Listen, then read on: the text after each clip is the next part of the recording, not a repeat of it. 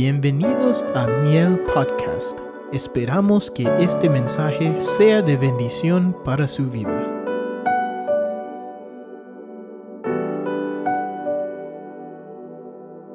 En el capítulo 10, vamos a leer ahí, hermanos, ¿verdad? Este, algunos eh, eh, puntos que quisiera yo compartirle para que de esa manera nosotros podamos eh, ver lo que el Señor espera de nosotros, lo que el Señor quiere de nosotros y nosotros puede hacerlo de esa manera.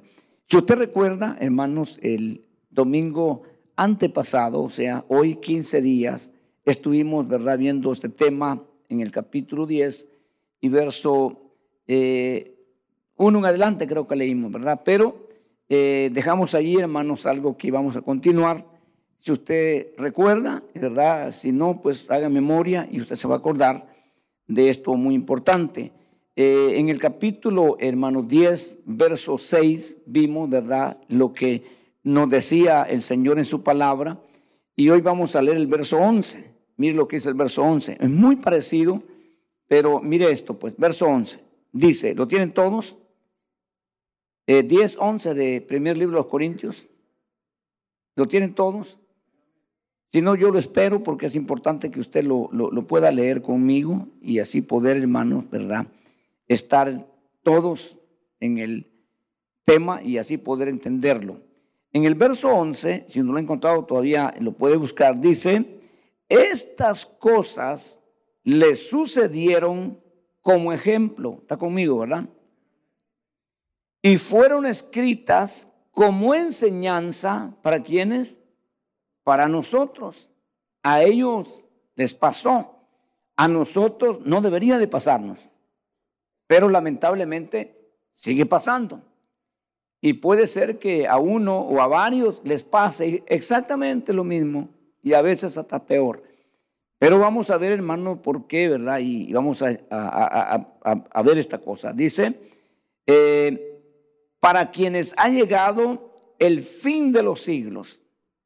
O sea, desde que Jesús vino, hermanos, hasta que Él regrese, se cumple un periodo por su iglesia. Después el Señor viene de nuevo, que es la venida visible para todo ojo, y ahí ya es otra historia. Nosotros estamos dentro de ese tiempo, y es desde que Él vino hasta que Él regrese por su iglesia. Y ahí está toda la oportunidad para el más vil pecador. Pero tiene que poner atención. Ahora leemos el verso 6. Mire el verso 6, ya lo leímos. Verso 6 dice, estas cosas sucedieron como ejemplo para nosotros, a fin de que no codiciemos lo malo como ellos lo codiciaron. Hablamos de la codicia. ¿Qué más hablamos? ¿Se acuerda? Que hablamos de la codicia. Ahí mismo está. ¿Verdad? Hablamos de esas cosas y ahora vamos a hablar de otras cosas ¿verdad? Porque a nosotros nos ha llegado el final de los tiempos y si alguna generación dentro de la iglesia le tocó vivir el último tramo, somos nosotros, definitivamente. Entonces, hermanos, vemos aquí, si usted tiene la reina Valera, dice el verso 9, dice, ¿cómo dice el verso 9 en la reina Valera? ¿Alguien lo lee? ¿Nada más alguien? ¿Qué dice hoy? Nadie, nadie dice nada. Ni tentemos, dice, ¿verdad? ¿verdad? Ni tentemos. Aquí esta versión dice, ni provoquemos. La versión de las Américas, ¿verdad? Que es lo mismo tentar o provocar. Ni provoquemos, dice el verso 9, al Señor como algunos de ellos le provocaron y fueron destruidos por las serpientes. O sea, Vamos a tener que ir al verso donde sucedió esto para que entendamos mejor, ¿verdad? ¿Qué pasó, hermanos? ¿Y cuál fue el motivo por qué ellos, hermanos, provocaron? A veces nosotros, hermano, tenemos que tener ese cuidado porque eh, en el mundo, hermanos, hay mucha gente, si no casi todos, son muy pocos ahora los que mantienen, hermano, la cordura, eh, ¿verdad? Eh, evitan ciertas cosas, hasta, los, hasta la gente mayor está, hermano, como, ¿y qué? ¿Verdad? No digamos la juventud. Entonces nosotros tenemos que ver, hermano, que la provocación tiene sus resultados y muchas veces tristes, hermanos, dolorosos y hasta lamentables. Hay personas que reciben, hermanos, golpizas que no deberían de, si no hubieran provocado, y otros hasta la muerte, ¿verdad? Entonces nosotros tenemos que entender lo que significa en Dios, porque en el mundo se mira cada rato, ¿verdad? Escuchamos noticias y esto que no vemos realmente todo lo que pasa, porque está restringido, hermanos, para no alarmar a la población. Pero muertos hay muchísimos. En el condado de Los Ángeles cada día hay no sé cuántos muertos. Y algunos hermanos se mueren solo porque no quisieron que el carro de adelante o el carro de la par se metiera. Y por eso, y ahí empezó, y ¡bum! Ya un balazo y se murió. Cuando, hermano, ¿qué, qué costaba dejarlo pasar? Dijo alguien, es mejor perder un minuto en la vida que perder la vida en un minuto. Piense así. Perder un minuto en la vida, pues no hay problema. Un minuto que es un minuto, pero puede perder la vida en un minuto. Entonces, no tenemos que nosotros, ¿verdad?, entrar en esas situaciones, pero eso es, hermano, la muerte natural. Pero aquí vamos a ver más que eso. Entonces, cuando nosotros, hermano, eh, oímos de esto, porque son cosas escritas para que nosotros, ¿verdad? No, no, no caigamos. No, no hagamos eso, pues. Y eso es importante y lo voy a hacer despacito para que todos lo entendamos. Entonces tenemos que ir a ver, hermanos, en el, libro de Números, capítulo 21, versos 5 y 6, así nada más porque lo demás, ¿verdad? Este, nos llevaría mucho tiempo. Pero ahí nosotros miramos, ¿verdad? Esos versículos, hermanos, por favor, los hermanos que están atrás ayudándonos. No sé si ya hay una, una, bocina para que puedan escuchar, ¿verdad? Este, pero eh, es importante que, que, lo pongamos. Ok. Eh, si alguien lo tiene, hermano, tal vez lo leemos, hermano, rapidito, ¿verdad? Ahí este, no quería yo estarlo aquí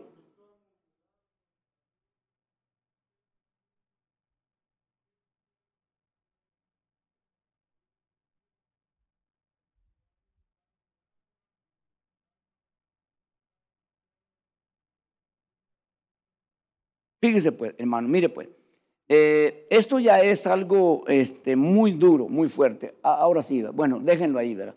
Eh, hermanos, nosotros tenemos que tener mucho cuidado porque a veces nosotros, hermanos, en nuestro, eh, nuestra molestia, en nuestro dolor, en nuestra desesperación, podemos, ¿verdad?, este, cometer muchos errores y nos pueden costar muy caros por eso es que nosotros tenemos que pedirle a Dios, hermano, que nos ayude y nosotros también entender en qué terreno estamos, en qué plan estamos. Y tenemos que, como decíamos anoche, ¿verdad? Eh, hermano, eh, saber que Dios está, hermano, ¿verdad? Ayudándonos, puliéndonos. Y cuando el Señor usa, hermano, tal vez una herramienta rústica como es el esmeril, ¿verdad? Y corta, hermano, una aspereza y corta aquí, corta ya, es porque esa pieza se va a usar en algo, hermanos, muy especial. Y nosotros muchas veces al no entender nos preguntamos, ¿por qué a mí, verdad? ¿Por qué esto me sucede? Eh, no sabemos realmente porque el propósito de Dios, o a veces lo ignoramos o no queremos saberlo. Entonces, el pueblo ha salido, hermanos, ¿verdad? De, de, Egipto, de, una, eh, de un nivel de esclavitud, de una situación dura, difícil, hermanos, que ellos no están apreciando la libertad, de que ahora son libres, de que ahora no tienen que levantarse a las 4 de la mañana a buscar, en, lo último nos tocó a buscar rastrojos, a, buscar el zacate, a buscar lo que tenían que usar para los adobes. Hermanos, ahora se pueden levantar a las 10 de la mañana si querían, ¿verdad? Ahora no había un verdugo sobre ellos. Y que ellos estaban ahora, hermanos, ¿verdad? Dependiendo del único Dios, el que hizo los cielos y la tierra, el que, hermano, no los iba a abandonar ni los iba a dejar. Pero ellos, hermano, no están haciendo conciencia. Entonces, ellos están, hermano, ahora queriendo que les complazcan sus apetitos y su deseo. Y entonces, hermano, empiezan a murmurar y empiezan a hablar, hermano, primero contra Moisés, contra Aarón, y luego, hermano, ¿verdad?, contra Dios. Porque realmente Moisés y Aarón no eran los que habían eh, eh, hecho este plan. Este plan lo había hecho Dios, ¿verdad? Cumpliendo la promesa de su, de su padre hace muchos años atrás. Dios no anda con rodeos ni con cosas ocultas. Dios le dijo a Abraham claramente, cuando le prometió un hijo, cuando le dijo que iba a ser una, ciudad, una descendencia muy grande, le dijo, pero esa descendencia van a ser esclavos 400 años. Y de ahí lo voy a sacar yo con mano poderosa y lo voy a establecer en esta tierra. O sea, ellos no, ignoraban eso. Entonces, pero hermanos, ¿verdad? A veces el daño colabora dependiendo una persona de otra, ¿verdad? Hermanos, el daño colabora como para poder hacer más difícil, ¿verdad? El carácter, la personalidad y la forma de esa persona. Entendemos ese punto, pero ahí está Dios para ayudarnos, ¿verdad? Dios puede, hermano, cambiar almas, heridas, corazones afectados. Dios puede hacerlo. Pero tenemos que nosotros, hermano, eh, entender que no, no tenemos, no queremos, ni vamos a aceptar ningún auxilio de nadie, sino solamente de Dios. Y como Él lo haga, será lo mejor. Eso tenemos que entender nosotros. Si no lo entendemos, entonces vamos a empezar nosotros a buscar. Hermano, como cuando hay, ¿verdad? Dos, tres, cuatro opciones. Usted escoge la que más le guste, la que más le conviene. Pero aquí no hay ni dos ni tres opciones, aquí solo hay una sola opción. Aquí solo hay un solo camino. Aquí solo hay una sola alternativa. Está la otra, pero yo no la quiero. Yo no sé si usted la quiere, yo no la quiero. Entonces, cuando nosotros entramos a ese mundo, hermano, eh, es imposible, podría ser imposible, entenderle a Dios siendo nosotros seres racionales. Que nos dio eso el Señor, esa facultad para vivir entre nosotros. ¿Verdad? Y eso es entre nosotros. Ahí si usted puede usar la razón, su raciocinio está diseñado para eso, pero no para, no para relacionarse con Dios. Entonces nosotros, hermanos, si queremos, ¿verdad? Si queremos adaptar a Dios a nuestro raciocinio, vamos a usar, hermanos, las frases que se usan y aún los cristianos, ¿verdad? Aún los cristianos que espero que usted no lo haga, ¿verdad? Es que Dios va, dice, dicen cristianos, es que Dios siempre va a Dios contra la lógica. Entonces significa que Dios, hermano, está equivocado y nosotros correctos. Eso no se puede aceptar. En la lógica, en más racional, es muy limitada y muy mala. Entonces, pero Dios está, hermano, un ser supremo que está arriba y por eso es que cuesta y por eso es que nadie puede acercarse a Dios ni recibir el, el plan de Dios si no Dios le abre la mente. Porque en esa razón, en esa mente es imposible. Piensa uno, hermano, que, que, esto es, ¿verdad? Este, algo, hermano, de, de, la religión, ¿verdad? Pero nosotros entendemos ya, hay religiosos, ¿verdad? Y nosotros no queremos ser uno de ellos. Nosotros, nosotros queremos ser personas, hermano, que tenemos una buena relación con Dios. No religión, es muy diferente, sino una relación con Dios. En el sentido, pues, de la palabra religión bíblica, entonces yo aceptaría ser religioso, pero no en la razón del hombre, ¿verdad? Porque la palabra en sí significa religarse con Dios de nuevo. Eso es lo que significa la palabra religión. Pero lo que nosotros conocemos es una creencia de X y Y grupo. Eso es lo que nosotros conocemos. Pero nosotros ahora tenemos, hermanos, que ver, ¿verdad? Que cuando Dios nos trae a, una, a un grupo de gente súper dañada, a, un, grupo de gente, hermanos, que, que no sabían, creo que, hermanos, ni escribir ni leer. Porque desde que empezaron a crecer, a trabajar nada más. Faraón no estaba interesado en que ellos se educaran. Faraón no estaba interesado en que ellos fueran profesionales. Eh, Faraón estaba interesado en sacarles todo el provecho para él. Y sí, hay vestigios de lo que los judíos construyeron en Egipto. Entonces, resulta, hermano, que ahora están ellos molestos, enojados, porque ya se, ya se cansaron, hermano, de, de la misma comida. Fíjese, entonces, miren, hermano, y si usted no tiene cuidado, usted puede ir un día también a lo mismo. Ah, lo mismo, solo la Biblia, y otra vez lo mismo, y casi lo mismo hablan. Yo he oído cristianos así. Hermano, ya me cansó eso. Y si le cansa el mensaje de Dios y la palabra de Dios, ya no hay nada mejor que ofrecerle.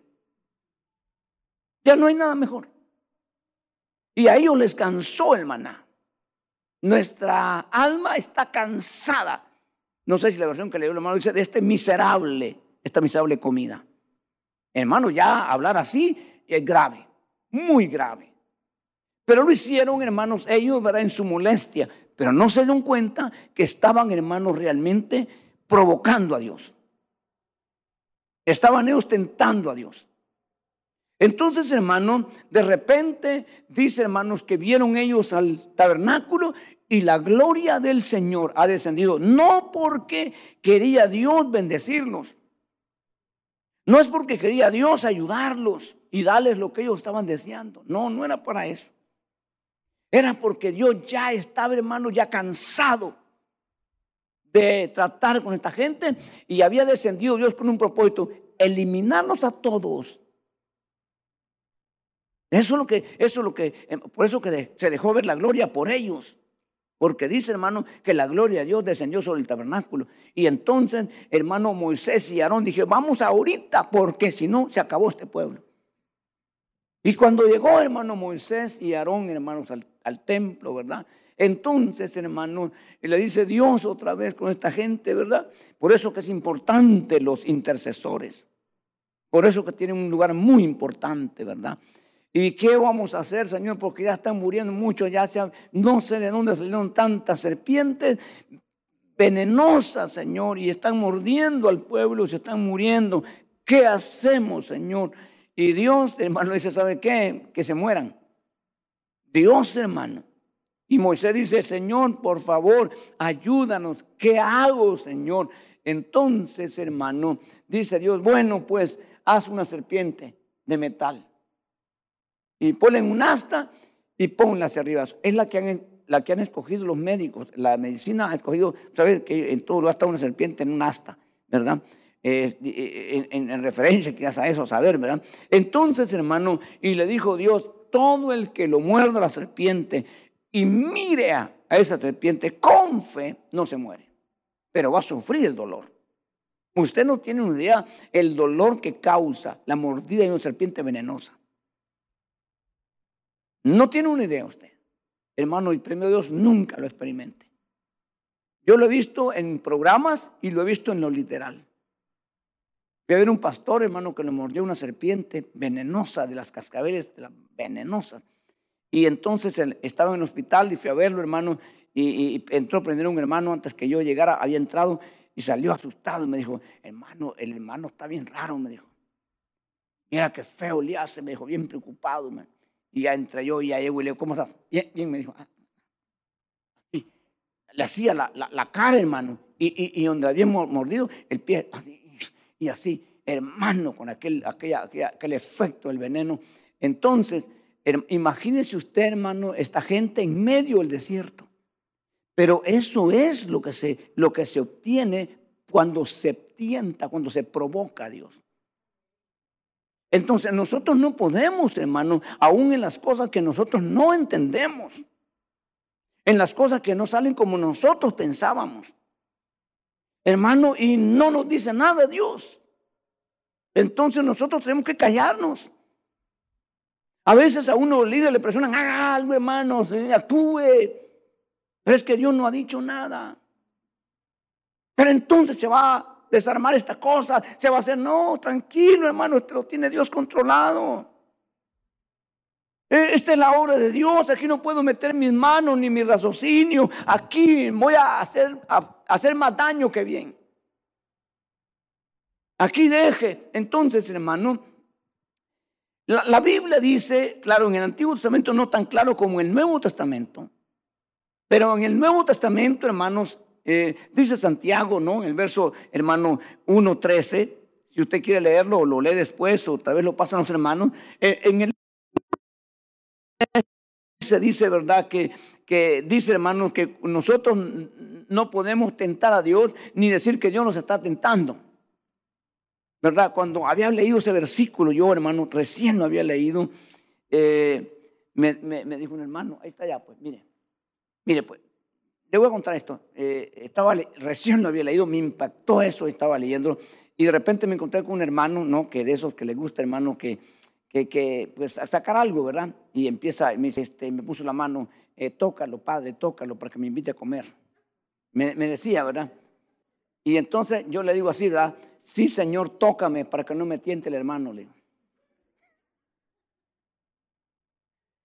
¿Verdad? Entonces, hermano, eh, resulta que en el verso que tenemos ahí dice, ¿verdad? Que nadie diga cuando es tentado, soy tentado por Dios, porque Dios no puede ser tentado por el mal y él mismo no tienta a nadie.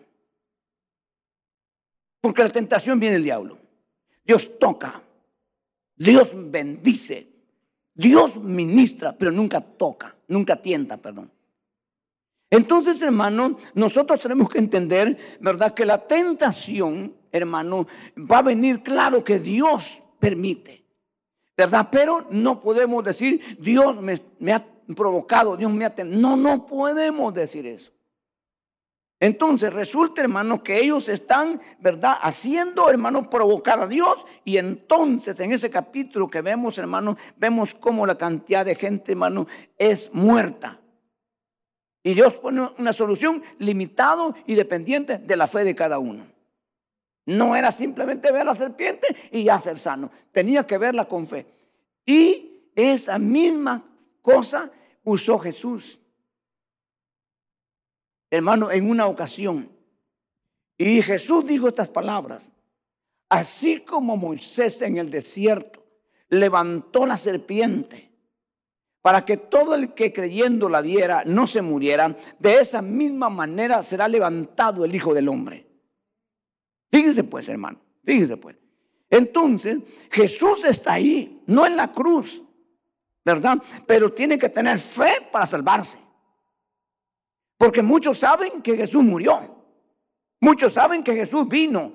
Pero muy pocos creen que Jesús puede salvarles. Bendito Dios que nosotros pudimos creer, hermano, por la misericordia y la gracia de Él, ¿verdad? Y estamos aquí, hermano, con esa fe que no debemos perderla. Porque si esa fe nos llevó a encontrar al Salvador y la salvación, esa fe nos va a llevar a alcanzar lo eterno y lo glorioso, hermano, que está por delante para nosotros. Y por esa fe tenemos que nosotros luchar, pelear, contender, como dice Judas. Hermano, hoy la gente, hoy la gente pelea por doctrinas, hoy la gente pelea, hermano, por movimientos, hoy la gente pelea por esto, pelea por lo otro, pero no pelean por la fe. Y la Biblia dice que hay que pelear por esa fe. Amén. Entonces, hermano, resulta que el apóstol Pablo se hizo eso. Y dice, hermano Pablo, he terminado la carrera, he peleado la batalla, he guardado la fe. Por eso está ahí en la meta ya. Entonces nosotros tenemos que entender ese punto. Pero la provocación, hermano, se, se, se abre para que la serpiente. ¿Y cuánta gente no provoca? Hoy en día, ¿cuánta gente cristiana? Y después se preguntan, ¿y qué pasó? Yo no sé, hermano. ¿Cómo que no sé? Nos hacemos a veces los irresponsables, pero tenemos que ser responsables. Hermano, tenemos que, tenemos que eh, eh, eh, confiar en Dios, creer en Dios. Hermano, hay cosas que van a pasar, hermano, difíciles, que, que humanamente viéndolas es la muerte, actualmente viéndolas es la vida. Entonces, dependiendo de qué ángulo usted la mire. ¿Verdad? Si usted la ve, hermano, del ángulo de, espiritual, usted mira que hay un propósito, pues. Muchas veces hasta después decimos, yo, yo, yo, sabía lo que estaba haciendo, hermano, yo no entendía, pero ahora sí entiendo. A veces nos pasa así, ¿verdad? Pero mejor sería en el momento decir, yo sé lo que Dios está haciendo. Yo sé que mi mente no logra entender y captar, pero yo sé lo que Dios está haciendo.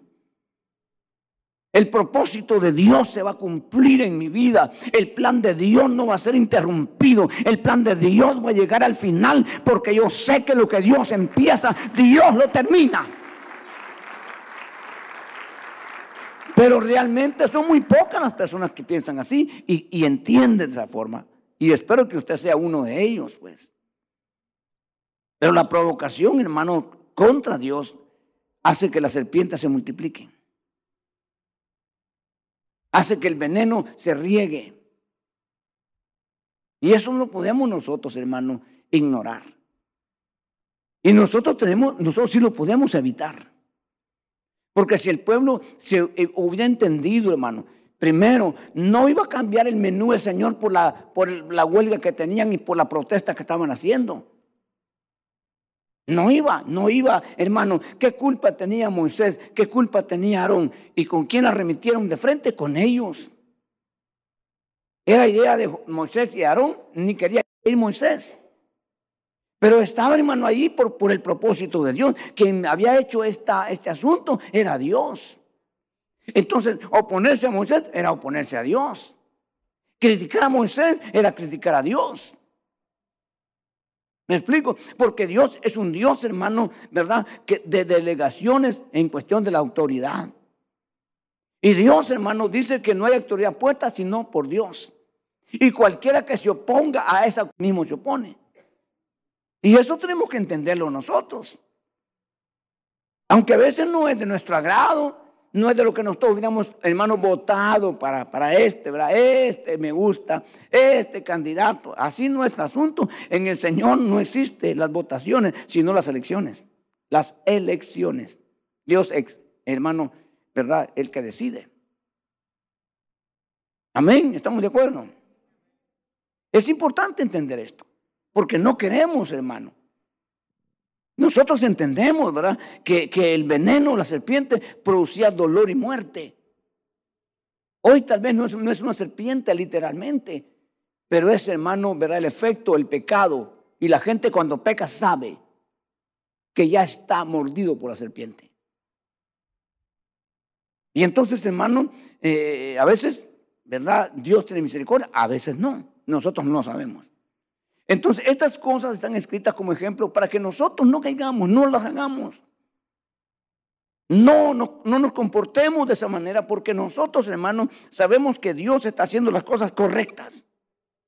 Tenemos esa seguridad que Dios nunca ha rectificado nada porque lo hizo mal. Todo lo que Dios hizo, bueno en gran manera, no necesita nada más.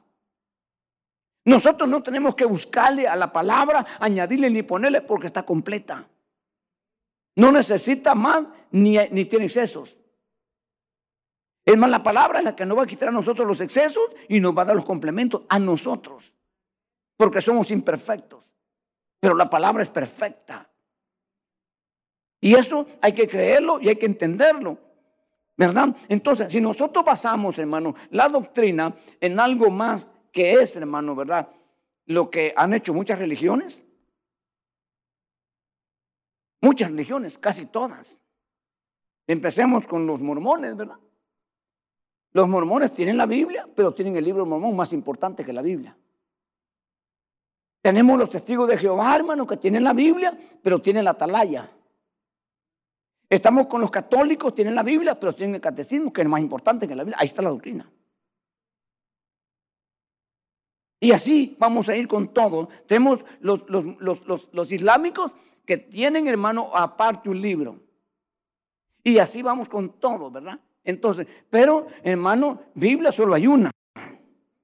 Y aquí está completa. Nosotros no podemos hacer nada, sino someternos a lo que está escrito.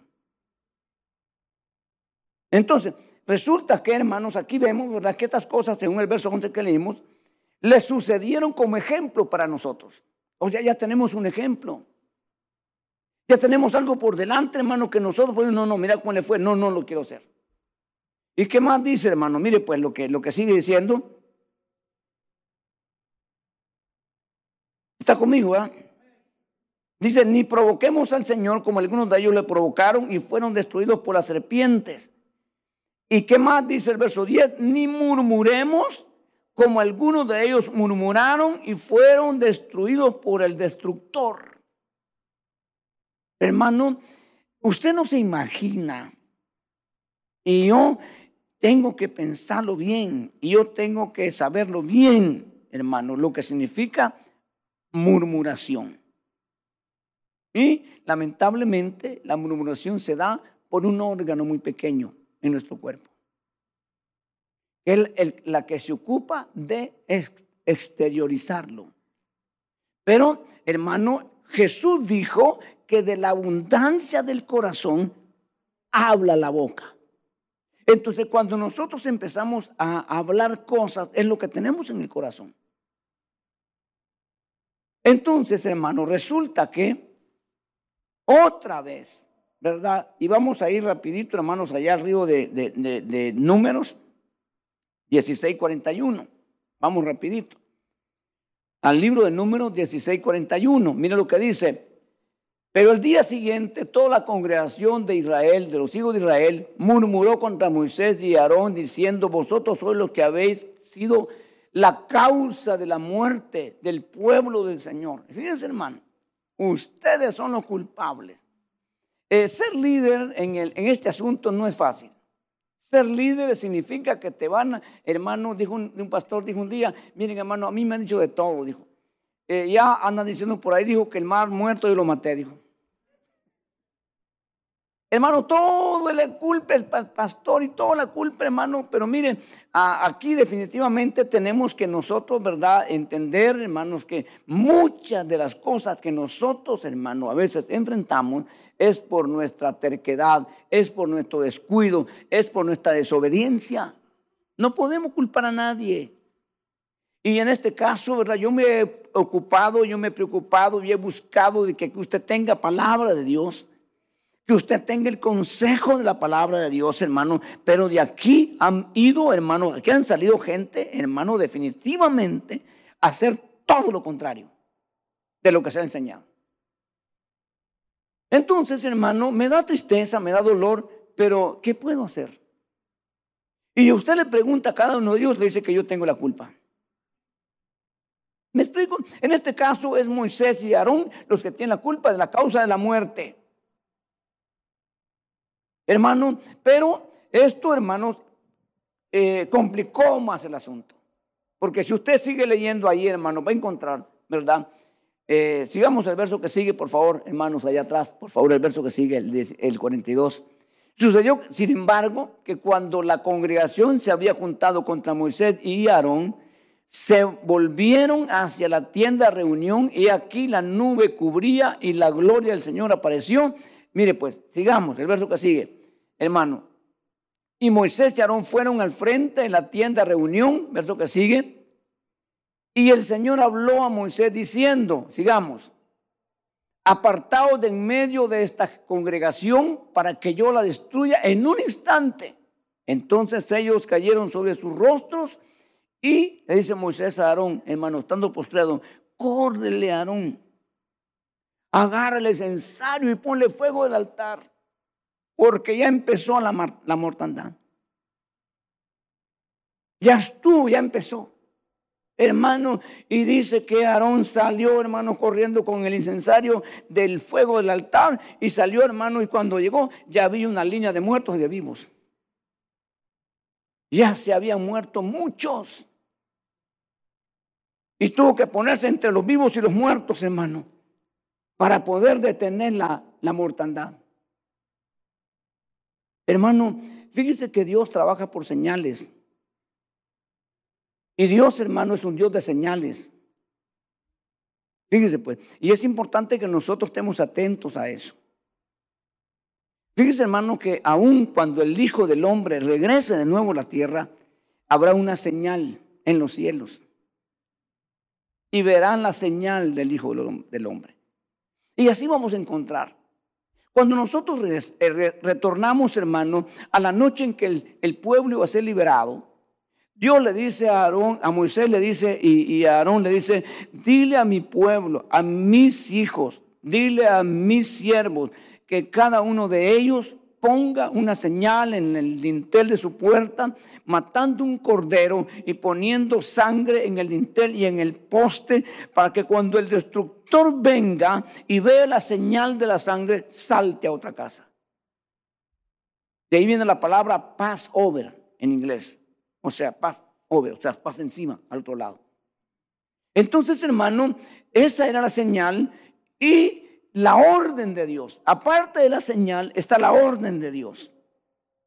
Porque tras la señal vamos a encontrar la orden o la acción.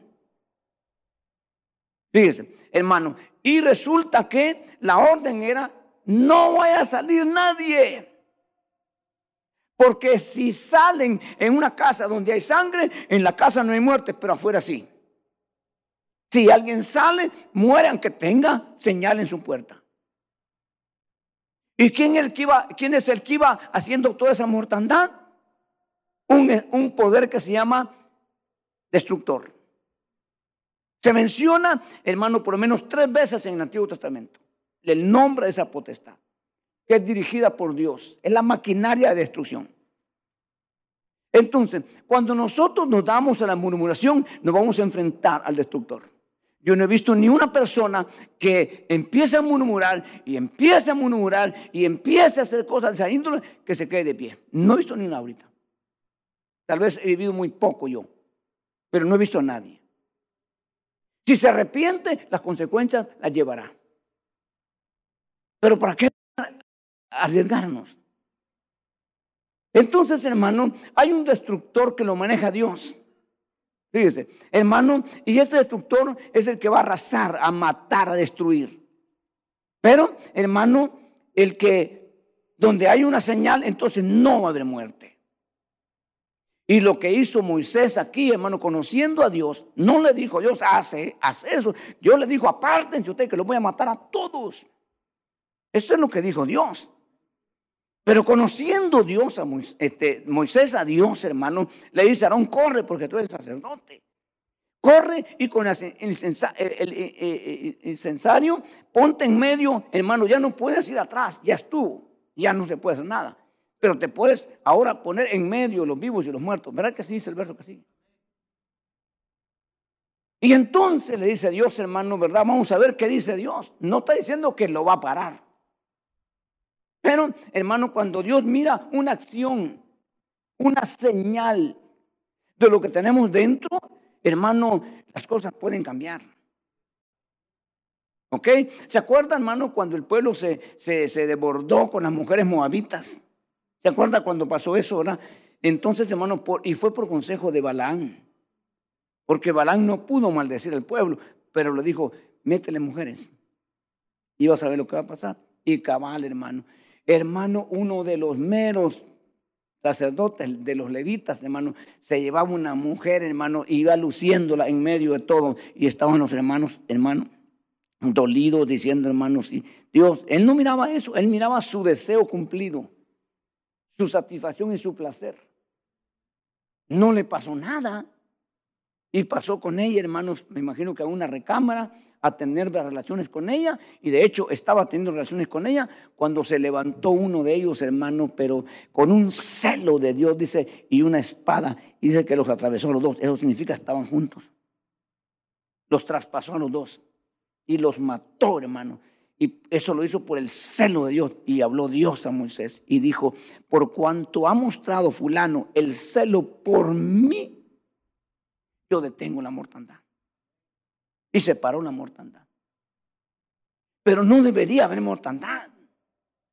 Si hubiera cuidado, si hubiera temor. Pero el problema es que el temor se va perdiendo y hoy, que, hoy más que nunca el temor se está perdiendo de Dios. Hoy no hay temor de Dios en la gente. Y espero que usted sea uno de los temerosos.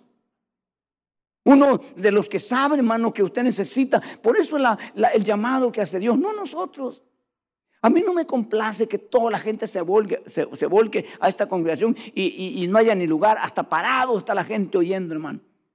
Yo, yo fui católico y llegamos a, a, las parroquias, hermanos, a los pueblos, y la gente se quedaba, hermano, hasta en la plaza, porque ya no cabían. Pero eso les, les ayudaba, no. Hermano, los templos pueden estar llenos de gente, hermano, pero vacíos de Dios. ¿Me explico? Pero lo que buscamos aquí es, llenarnos de Dios. Si la gente viene, hermano, porque tiene que cumplir un compromiso que él o ella ha adquirido, entonces, hermano, no va a pasar nada. Lo que va a venir así, agarrar cierto conocimiento. Pero eso no le va a servir. Pero si la gente despierta que estamos en un tiempo tan crucial, un tiempo tan importante, que ya no hay, hermano, ni siquiera, ni siquiera hacer planes. Ahora ni siquiera tiene usted, hermano, yo dentro de, de 20, 30 años, yo ya me miro con un, con un negocio grande, con, ya, ni eso, hermano. Porque los planes que están ahorita y están ya abiertos, ya no es oculto, ya no es de interpretarlo, ya abierto, que para el 2030 nadie será dueño de nada. Será el gobierno mundial el que tendrá el, dominio de casa, de carro y de todas estas personas. Entonces, estamos viendo, hermano, que nosotros estamos en un tiempo crucial, ¿verdad? En los tiempos que estaba, hermanos, aquel hombre, aquel profeta, ¿verdad? Que tenía un siervo que estaba como muchos de hoy en día, perdido en el tiempo. Un profeta, hermano, tan, tan genuino y tan tremendo, pero con un siervo tan despistado. O sea, había palabra, había voz de Dios, pero el hombre andaba en otras cosas. ¿Me explico? Así está muchísima gente hoy. Pregúntase usted. Eh, la gente no está interesada. Oye, viernes, hermano. Oye, hay culto. No está interesada. La gente dice, hermano, yo necesito vacaciones. ¿Y es pecado? No. Hermano, pero, pero oiga, hoy la gente está interesada por otras cosas. Hermano, hoy hay trabajo por todos lados. Ahora, hermano, los, los trabajadores pueden trabajar 14, 16 horas si quieren. Hoy hay manera de, hacer dinero. Pero ¿de qué le sirve amontonar dinero, hermano, y al último perder su vida? Pero poca gente está diciendo, oye, viernes, hermano, toda la semana he estado pensando y he estado esperando este día para juntarme con mis hermanos y poder oír la palabra de Dios y poder adorar a Dios y poder servir a Dios y poder, hermano, así estar buscando la presencia de Dios. Muy poca gente hay así. Y ya de repente dice hermano, bueno, hermano, el sábado yo tengo que descansar, porque estoy cansado de descansar. Eh, ok, el sábado, hermano, yo decido, y como le ha dado facultad a Dios, usted puede hacer lo que quiera. Hasta pecar, hasta rebelarse contra Dios, porque ese es el Dios que tenemos. Nos ha dado esa facultad. Porque si nosotros fuéramos Dios, le dijéramos así, ¿no vas a ir? No, ok, Así, hermano. Y ahí deshicimos la hormiga. ¿Quién nos demanda por haber matado una hormiga? ¿Ha visto en la corte usted, hermano, que lo van a meter preso 40 años porque deshizo la hormiga está listo así? Cuando da una cucaracha ahí hasta tronó, ¡plá! ¡plá! Y usted 40 años por hermano, no, es cucaracha, hermano. ¿Quién, ¿Quién protesta por una cucaracha? Pues le voy a decir que nosotros, hermano, realmente, y no se me vaya a ofender, ¿eh? en sí, en sí el hombre, con la contaminación y con toda la podredumbre que lleva, como dice, como dice eh, eh, eh, Isaías, somos una llaga podrida. No valemos menos que nada. Proverbios que pesados todos juntos, valemos menos que nada. Entonces, resulta que Dios, hermano, le dice a esa criatura, tienes la facultad y te he dado la capacidad de rebelarte contra mí si quieres. Pero yo tengo órdenes, yo tengo reglas que deberías de cumplirlas para que para que te vaya bien. Entonces, hermano, uno decide, ¿verdad? Y entonces uno decide, hermano, yo creo que es justo que vaya el domingo a la iglesia. Ok, entonces la gente vive como quiere. La gente no tiene, hermanos, realmente, ¿verdad? En, en, en, su conciencia, hermano, lo establecido por Dios porque él piensa o ella piensa que pues para él no es mucho beneficio. Y realmente venir en un, en un estado de religiosidad, pues no gana nada casi. Se va a cansar un rato. Pero no es como cuando tiene usted esa relación. ¿Se acuerda cuando usted estaba, hermano, queriendo conquistarse a la que hoy es su esposa o usted queriendo que el que es su esposa ahora la llevara? Hermano, eh, usted de repente, hermano, yo, yo, yo, yo me acuerdo que un señor de mucho dinero tenía sus hijas, hermano, y, le permitía a los pretendientes en un balcón, ella en, dentro y él afuera, con un balcón, hermano, de, de, metal, y ahí, hermano, lo que podía tocar la mano. Entonces, pero ahí pasaban horas de horas. Nosotros íbamos, veníamos, y ahí pasaban nueve de noche, ya apagamos la luz y vaya, se iba. Si no, eso quedaba hasta las doce, una de la mañana. Porque era una cosa tan importante de estar ahí, ¿verdad? Y era todos los días. Entonces, hermano, eh, eh, eh, el que no está enamorado de Dios, esto le es una carga. Esto le es pesado. Yo cuando veo que la gente viene, hermano, así digo yo, pobre hermano o pobre persona. Vienen así como a la fuerza, hermano, como a cumplir un compromiso con el suero, con la suegra, con la mujer, con el marido, con el papá con quien sea, ¿verdad? Y vienen así, hermanos, y, y, lo único que vienen a hacer es poner el ambiente pesado. Porque están, hermanos, ¿verdad? Dios ha sido bueno. Y aquel dirá, sí, Señor. Hasta cae. ¿Por qué llora? Y hermano, y sigue el cántico otra y otra vez, hermano, y dice, ah, con los ojos abiertos, abiertos o cerrados, hermano. ¿Y a qué hora van a terminar? Yo me quiero ir. Me está esperando el amigo fulano, tengo que ir allá, tengo que hacer esto, y ay, ya me agarró la tarde y no, no termina. Había un hermano que venía aquí, así le hacía, la, así le hacía, así le. Yo entendía que me estaba diciendo. Yo sabía que me decía, hermano, ya párele. Pero hay otros que dicen, no, no le pare. Siga, hermano, siga, siga. Es la diferencia entre uno y el otro. Hermano, entonces nosotros que estamos, ¿verdad? Decididos, hemos decidido, hermano, para una sola cosa, hermano, servir a Dios, buscar de Dios, ya no nos interesa, ¿no? demás cosas ya son cosas, ni nos llaman la atención. Entonces, hermano, esto es muy importante. ¿Quién va a criticar y a murmurar de alguien a quien ama? ¿Me explico? Hermano, aunque le trate un poquito mal, Busca la forma, ¿verdad? Cómo verlo del lado amable, dijo alguien. Porque ama. Entonces, hermano, resulta que aquí está un hombre, hermano, dos hombres que están, hermano, ¿verdad? Viendo lo que Dios va a hacer y ellos saben lo que Dios va a hacer. A estas alturas yo ya hizo ya más de lo que tenía que hacer en este pueblo. Pero la murmuración es muy dañina, muy grave para la iglesia. Y es lo que más se practica dentro de las iglesias.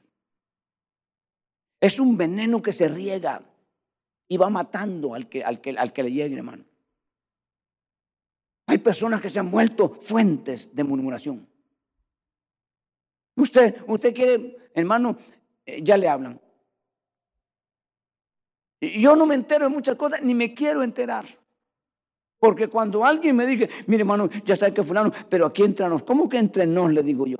Espérese, espérese, ¿cómo que entre nos? No, usted me está hablando de algo que yo tengo que intervenir. Espérese, yo le voy a decir que usted, no, no, ni le hubiera dicho, me dicen, no, ni le hubiera dicho usted, me dice. Por eso no me gusta decirle, me dijo uno. Pero, pero ¿qué quiere? Que yo me trague ese veneno, que yo me quede callado. No puedo hacer eso. ¿Cuánta gente por no perder la amistad? ¿Y, a qué le llama usted amistad? Perdóneme, ¿a qué le llama amistad? Y como dijo alguien, para amigos de esa clase, esa clase, ¿para qué enemigos? Porque sin darse cuenta, lo dejó envenenado. Y es bien duro. Y es bien difícil, hermano. Porque yo lo viví, pues.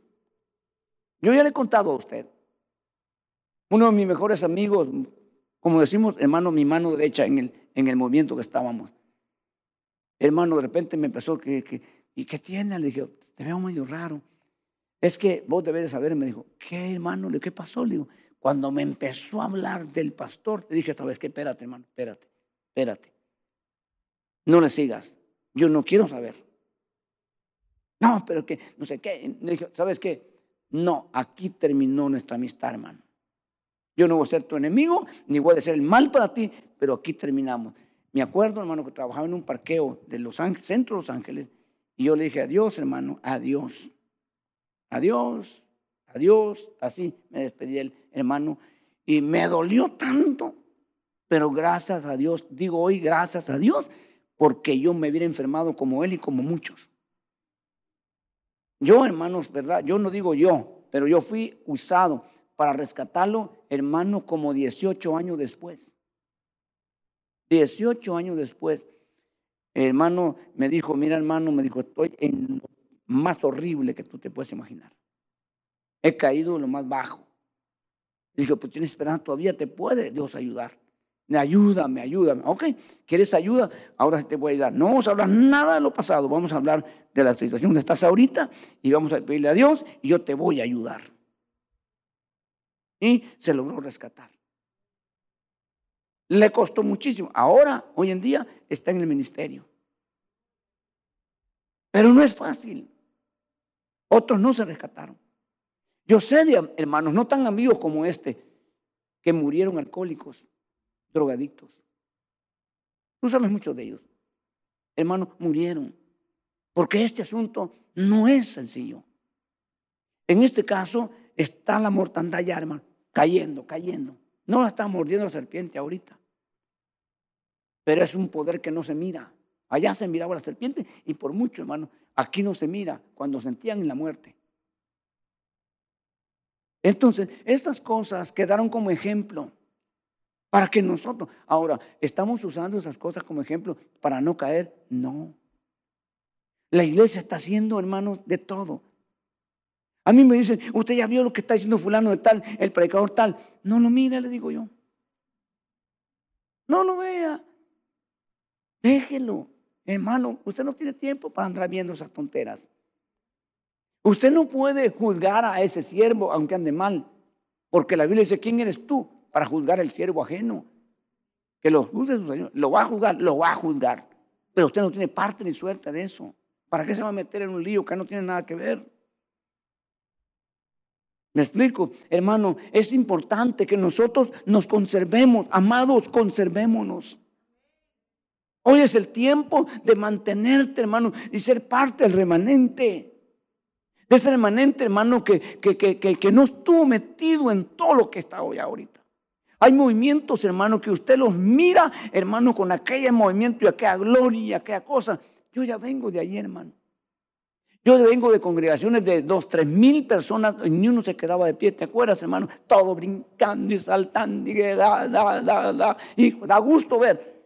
Pero realmente, en la realidad, no era nada. Era un momento de emoción.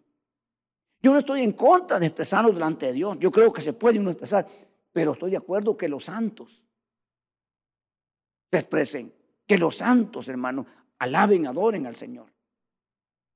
El impío no tiene parte ni suerte. No debería de involucrarse en este asunto. ¿Me explico? Entonces nosotros tenemos que empezar los ministros, los, hombres encargados, hermano, a, a, exhortar a la gente. Yo en esta tarde le exhorto, hermano, esfuércese, busque de Dios. Si hubieran 20 servicios en la semana, vaya a los 20 si puede. Vaya, con dificultad. Se va a ocupar menos de las tonteras que enseña la televisión, de toda la basura que usted puede estar en el celular horas viendo lo que no le va a servir. Hermano, pero si usted dedica, dedica, tiempo para oír la palabra, para alabar a Dios, tal vez no tiene usted la destreza, pero después de dos, tres años metido así, usted va a ver quién es. Usted va a ver cómo, hermano, cómo usted le fluye de parte de Dios, hermano. Y en vez de andar trasladando, hermano, eh, cosas de basura, de murmuración, traslade las buenas noticias. Dígale a la gente, hermano, no, mira, y la gente sabe que ya estoy harto. Mira, yo no te vengo a hablar de nadie. Yo tengo a hablar de Jesús. Y como dijo un pastor allá andaba yo por la radio, dijo, mire, Jesús le garantizo, le decía a la gente, que Jesús cambiará su vida, transformará su vida y Jesús hará cosas que usted no se imagina, garantizado, decía. Si no es así, decía, le devolvemos sus pecados.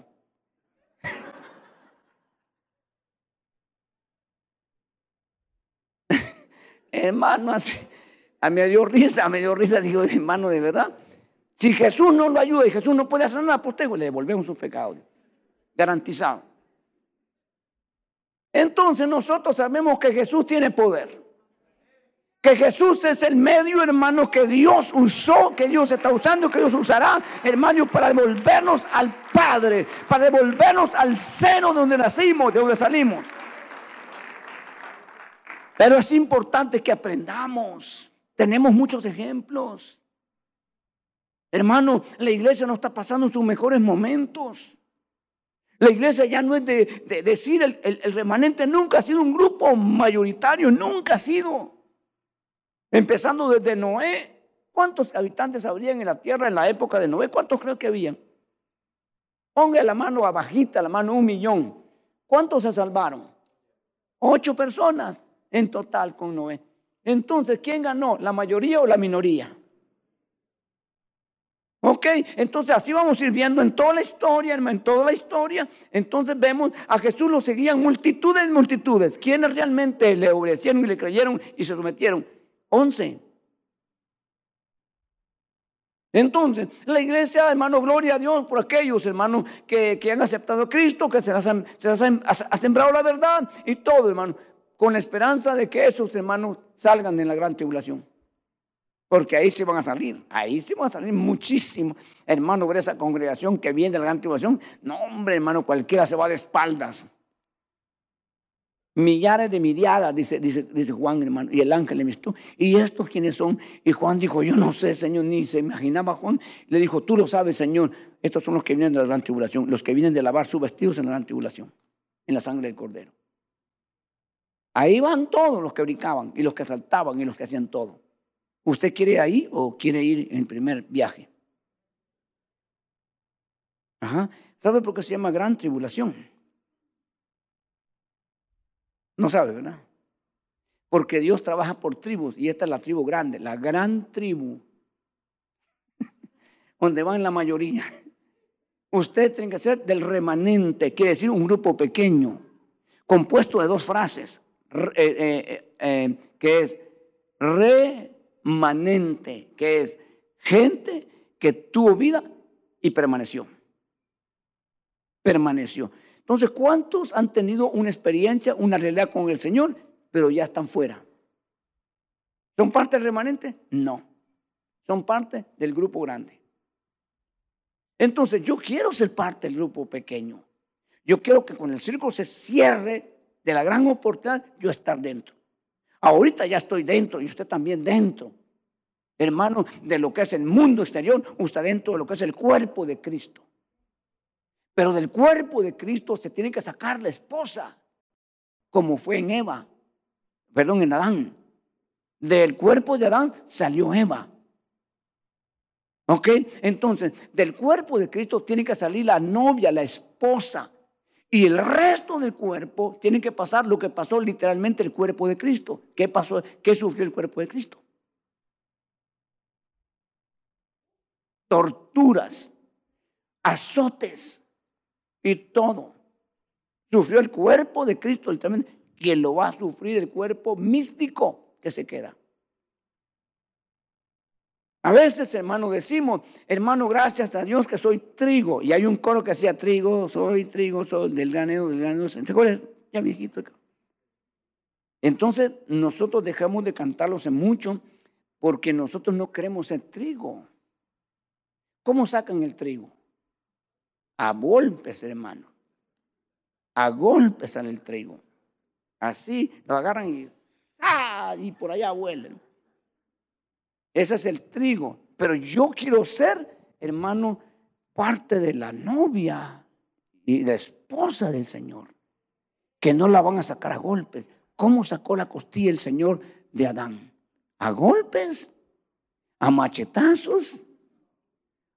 ¿O con aquel hermano cuidado que sacó que ni cuenta se dio Adán? ¿Qué hizo de, ese, de esa costilla? Un monumento de mujer. De esa costilla. Entonces, hermano, de esa costilla de Cristo, que yo espero, hermano, saque ese monumento, de esa entidad que es la esposa del Cordero. Que hay fiesta, que hay, hermano, anuncios, hermano. Han llegado las bodas del Cordero de Dios. Vengan, vengan invitados, hermano, a las poda del Cordero, porque es una entidad gloriosa. Pero es una entidad que está así de hermosa porque se dejó trabajar por Dios. ¿Cómo está usted cuando recién entró al Señor? Honestamente, crudo, áspero. Pero ¿cómo está hoy después del trato de Dios? ¿Cómo está? ¿Cómo si a usted le agarró este virus, hermano, y le pegó duro, cómo considera a los que están hoy con el virus? Muy diferente al que nunca le ha dado. No, es para tanto. Y se hace así, no, que no, ha estado ahí. hermano, se pasó por ahí con una situación que no sabía si iba a seguir viviendo o si iba a ir, hermano. Entonces ahora considera pues a los demás. ¿Me explico? Entonces, Dios quiere que nosotros seamos trabajados, no devorados, no destruidos. El Señor nos está mandando a nosotros, hermano, el destructor, a nosotros nos está mandando y nos ha mandado el Espíritu Santo, que con ternura nos trate. Amén, hermano. Empieza el, el, Espíritu de Dios a trabajarlo a uno. ¿Cómo empieza el Espíritu de Dios, hermano? Para que uno, hermano, no llegue en seco. Estaba, estaba viendo un hermano que estaba cortando, hermano, un metal duro y de repente le puso aceite. Porque si no le ponía aceite, la broca se comía así. Pero cuando empezó a echarle aceite, empezó a hacer humo. El aceite quemado, pero la broca no se quemaba penetrando, hermanos, el, hierro, el acero duro. Entonces, ¿cómo hace el Espíritu de Dios para que no nos quebremos ni echemos humo? Empieza tocando los sentimientos, ¿verdad? Y a veces uno siente deseo de llorar. No, no sé por qué, hermano, no sé por qué. Porque fue lo primero que hicimos cuando vinimos a este mundo. Usted no se acuerda. Pero cuando salió así, ¡ah! lo primero que está vivo, está vivo. Es un grito que pegó. Yo creo que todos gritamos y lloramos al nomás nacer este mundo. Entonces, cuando el Espíritu de Dios empieza a trabajar en una persona, hermano, empieza a sentir que sus sentimientos empiezan a sensibilizar. Empieza uno, hermano, a sentir un deseo de llorar, de llorar. Y así sea el, el corazón maturo el alma más dañada. Es el aceitito que le está poniendo el, Espíritu de Dios, hermano, porque si, uno se deja y uno empieza a dejarse ir por ahí, hermano, cuando siente, hermano, yo no sé, pero siente hasta unos dolores internos, no físicos. ¿Qué, qué está haciendo el Espíritu de Dios? ¿Qué es llegar ya al nivel de lo que dice Pablo en Romanos? Gemidos indecibles, inexplicables. ¿Qué, operación hará Dios, hermano? Venimos llenos de rencor, venimos, hermano, con muchas cosas. Y de repente el Señor te empieza a quitar eso, hermano, porque eso está suplantando lo que es el, verdadero amor. Cuando el verdadero amor es puesto en vez del rencor, tú eres otra persona. Hermano, hasta cuando te ofenden, bendices, te ríes. Cuesta ponerte la cara así de lechuga marchita. Cuesta ahora. Porque el gozo del Señor se ha vuelto una fortaleza en ti. Amén. Hermano, que cuando te hieren, tú bendices. Cuando te desprecian, tú, hermano, no te pones, no te caes. Hermano, cuando dicen que tú vales nada, tú dices, no, valgo la sangre de Cristo. Cuando te dicen tú no eres nada, no, yo soy un hijo de Dios. Una hija de Dios, eso soy yo. Aleluya. Eso cambia el panorama. Entonces, el apóstol Pablo dice, estas cosas fueron escritas en el verso 6, estas cosas sucedieron como ejemplo para nosotros, que nos ha tocado vivir los finales de los siglos. A nosotros, si a alguien le interesa esto, esto es a nosotros. Hermano, ¿cuándo de verdad, cuándo, aquellos que todavía no, cuándo te vas a decidir de verdad por Jesús? ¿Cuándo? ¿Hoy? ¿Mañana o nunca? Decidir de verdad por Jesús. Y se nota cuando una persona de verdad se ha decidido por el Señor ya lo primero que hace es perder interés por el mundo exterior. Por las tentaciones y por las oportunidades pecaminosas, ha perdido totalmente el interés porque su interés ahora está en Jesús. ¿Qué significa eso? Lo que dice Hebreos, puesto los ojos en Jesús, el autor y consumidor de la fe. No te trae nada más. Hermano, la mayoría vinimos, la mayoría vinimos aquí por querer tener una vida mejor, por adquirir un asunto económico. ¿Quién no quiere tener, hermano, una mejor vida. ¿Quién no quiere todo, verdad? Pero cuando tú te metes a este asunto, ya no te interesa. A mí me decía el supervisor de, de UPS, porque yo trabajé, le digo, trabajé en esa compañía, me decía el, Gilbert, no sé qué se llamaba. Un día le dije, este, ¿y por qué tienes ese apellido? Gilbert. Mira, me dijo, yo me llamo, el nombre que me dio, hermanos, era un nombre bien, así pues, medio feo, ¿eh? hispano, y el apellido también. Pero ¿por qué te llamas Gilbert? No sé qué, Stramben, no sé cómo el apellido. Le dije yo. Me dijo, nosotros vivimos con mi papá la época de la depresión de los 30, donde no te daban, no te daban trabajo, tenías un apellido hispano. Mi papá adquirió por dinero un apellido europeo. No sé si era me dijo, de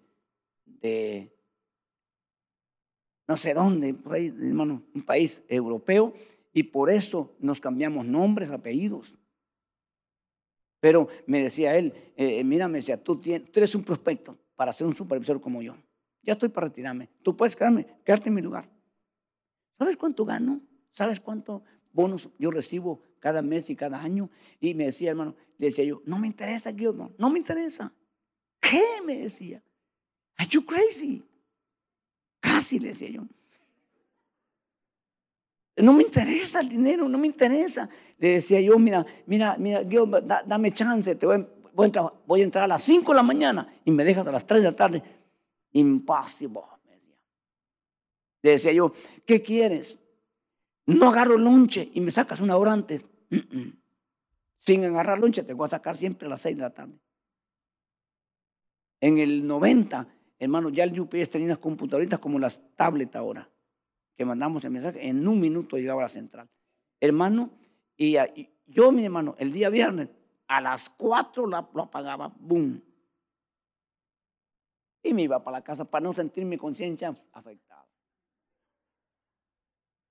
El lunes que la prendía, hermano, tenía cuatro paquetes, priority, que tenía que entregar. Uy, le llamaba yo, me dice. Y no, me estaba esperando. ¿acaso no te mandé? Tuve que pagar a un chofer, me dijo. Le dije, no lo vi. De ahora en adelante no la pagues, me decía. Déjala prendida toda la noche. Y después, de todos modos, quedaba allí, no la miraba. Y hermano, y mire, yo quería que me corrieran, porque yo ya estaba decidido. No me corrieron, porque si yo trabajaba con todo. Entonces, le dije un día, ¿sabes qué, Gilman? le dije, yo voy a renunciar. ¿Estás loco? Me dijo, sí.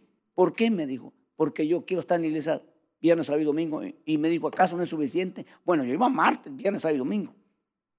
Hermano, le dije yo, este, me dijo, tengo tantos años, no sé si 25, 30, no sé cuántos, me dijo, nunca he visto a un trabajador de UPS renunciar, me dijo, porque esta es una buena compañía, no sé ni cómo entraste, porque mi inglés, hermano, me decía, recoge un paquete de la brea, oh, fácil.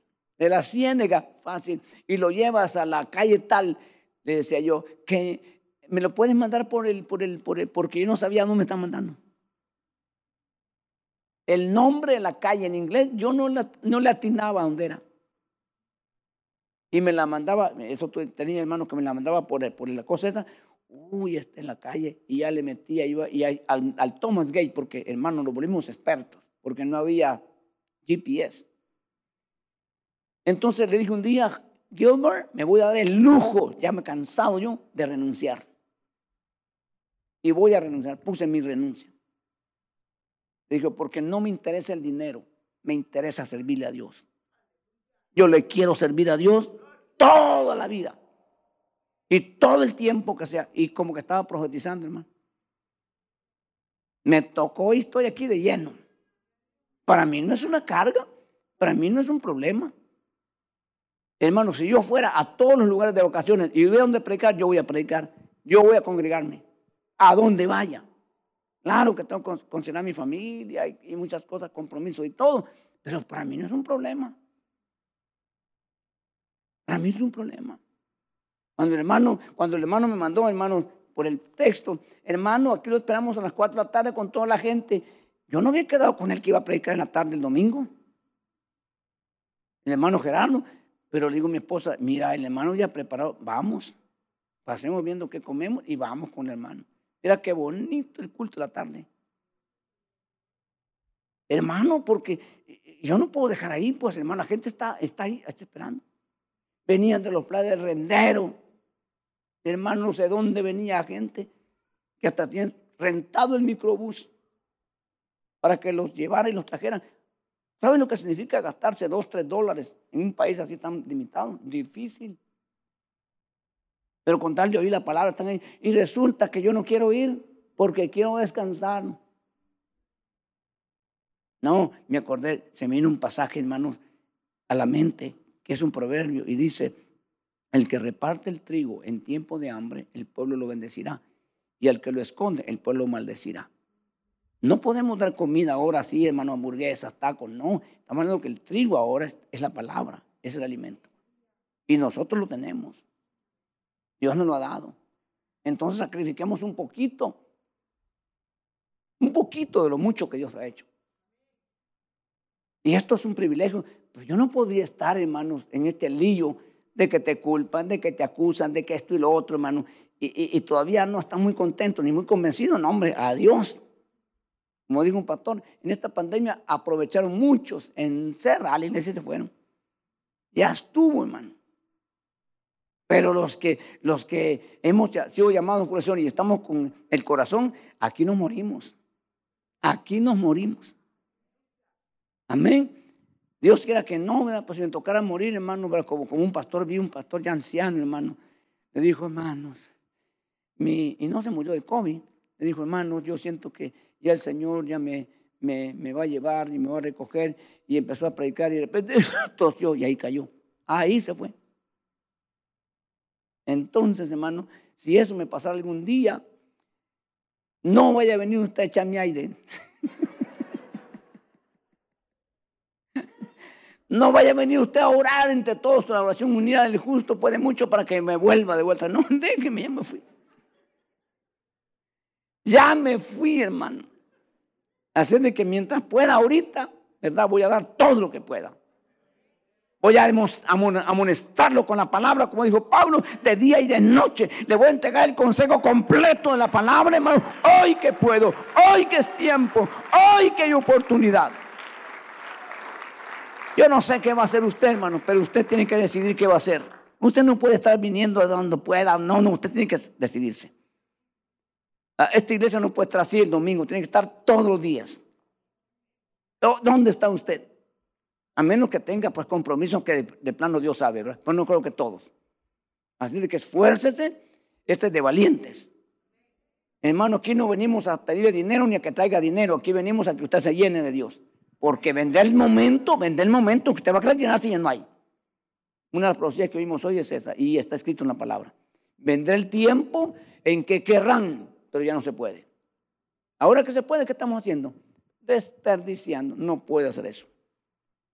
Aproveche, especialmente lo que estamos viviendo. No sabemos realmente si esto va a durar unos cuantos años, no sabemos. Por eso hay que estar preparados. Pase lo que pase, estamos preparados. Amén. ¿Quiere usted, hermano, hacerlo esta tarde eh, eh, pidiendo al Señor en oración que el Señor le ayude? Sé que Dios le ayudará. Vamos a orar, hermano, vamos a pedirle al Señor Voy a pedirle que todos se pongan de pie ahí en su lugar porque vamos a, orar, hermano, al Señor. Vamos a pedirle al Señor que nos ayude. Gracias por entonar a Miel Podcast. Para escuchar más mensajes como este, visítanos en YouTube, Iglesia de Cristo Miel AV.